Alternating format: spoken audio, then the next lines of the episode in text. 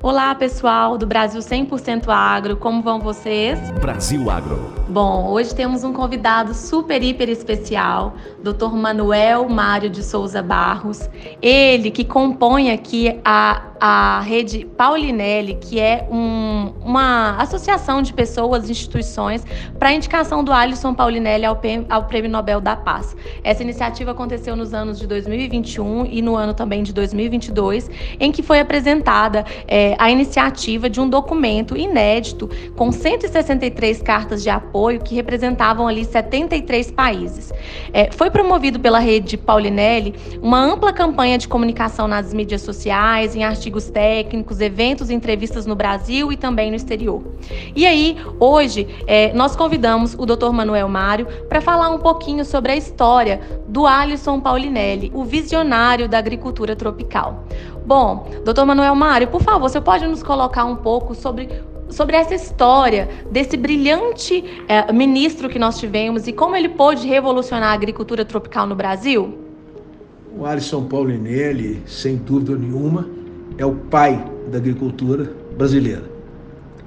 Ele, como vou parafrasear o ministro Roberto Rodrigues, é o maior brasileiro vivo, hoje, com certeza, porque ele promoveu a maior revolução dos trópicos, né? sustentável, que tirou o Brasil de, na década de 70 o maior de importador de alimentos para ser hoje o maior exportador de alimentos e de commodities do mundo.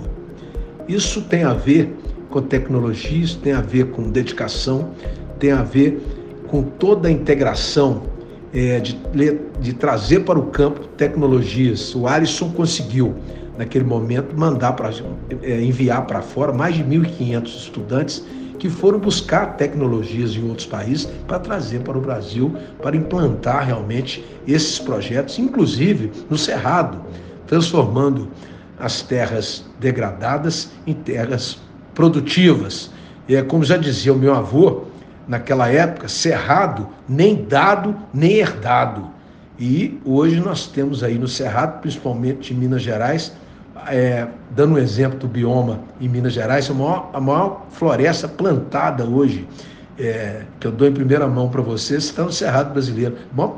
E eu estou dizendo floresta sem dizer os outros produtos todos que você sabe, principalmente que representam o alho, a beterraba, a cebola e a, e a cenoura hoje no nosso, no nosso São Gotardo.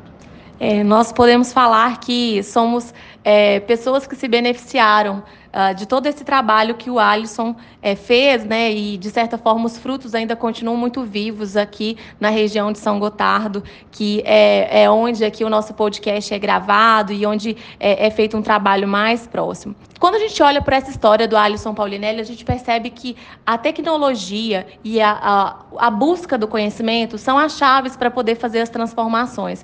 E eu queria que você comentasse um pouco sobre isso, na sua visão também de gran, grande player do mercado agrícola, como que você entende a, a busca por tecnologia, a busca por conhecimento, como que isso vai nos levar para outros cenários no futuro, considerando as expectativas que se tem do Brasil? É, perfeitamente. Hoje, o mais importante que as tecnologias hoje trouxeram na própria semente. É, uma semente hoje, doutor Pauliane, ela tem mais tecnologia embarcada do que um chip de smartphone.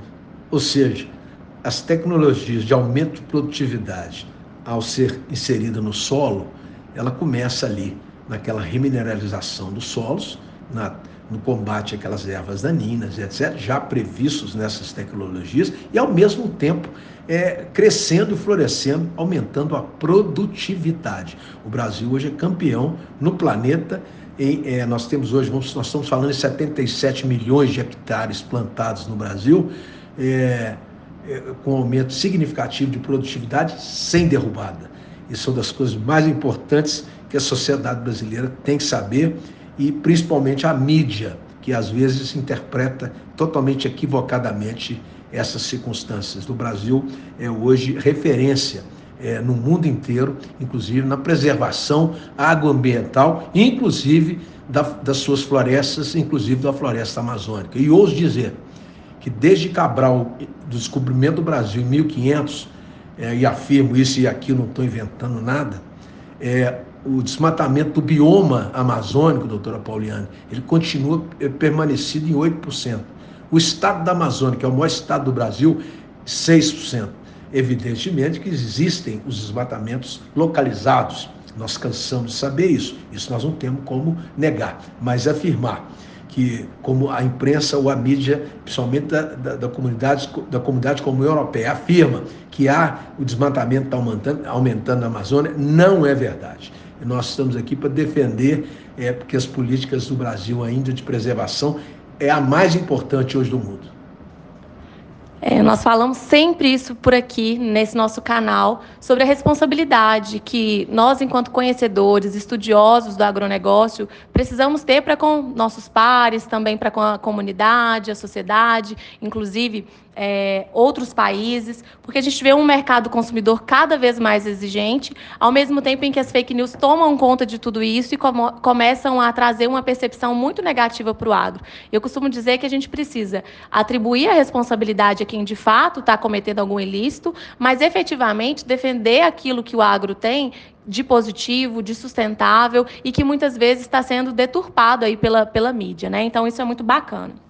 Doutor Manuel, eu gostaria muito que o senhor pudesse falar com a gente um pouquinho também sobre um projeto que você é idealizador, que é a Lagro, Academia Latino-Americana do Agronegócio, que o senhor pudesse colocar para a gente como que esse projeto, que hoje já está ganhando um corpo cada vez mais consistente, vai beneficiar o agronegócio é, brasileiro e o agronegócio também nos países sul-americanos. É, a Academia Latino-Americana do Agronegócio nasceu, doutora Pauliane, inclusive junto com você que é uma das, foi um dos protagonistas aí dentro da OAB na criação da Comissão do Direito do Agronegócio, que hoje é uma realidade em conteste no setor jurídico. Nós sabemos que nós criamos isso em Minas Gerais e levamos esse trabalho para o Brasil afora.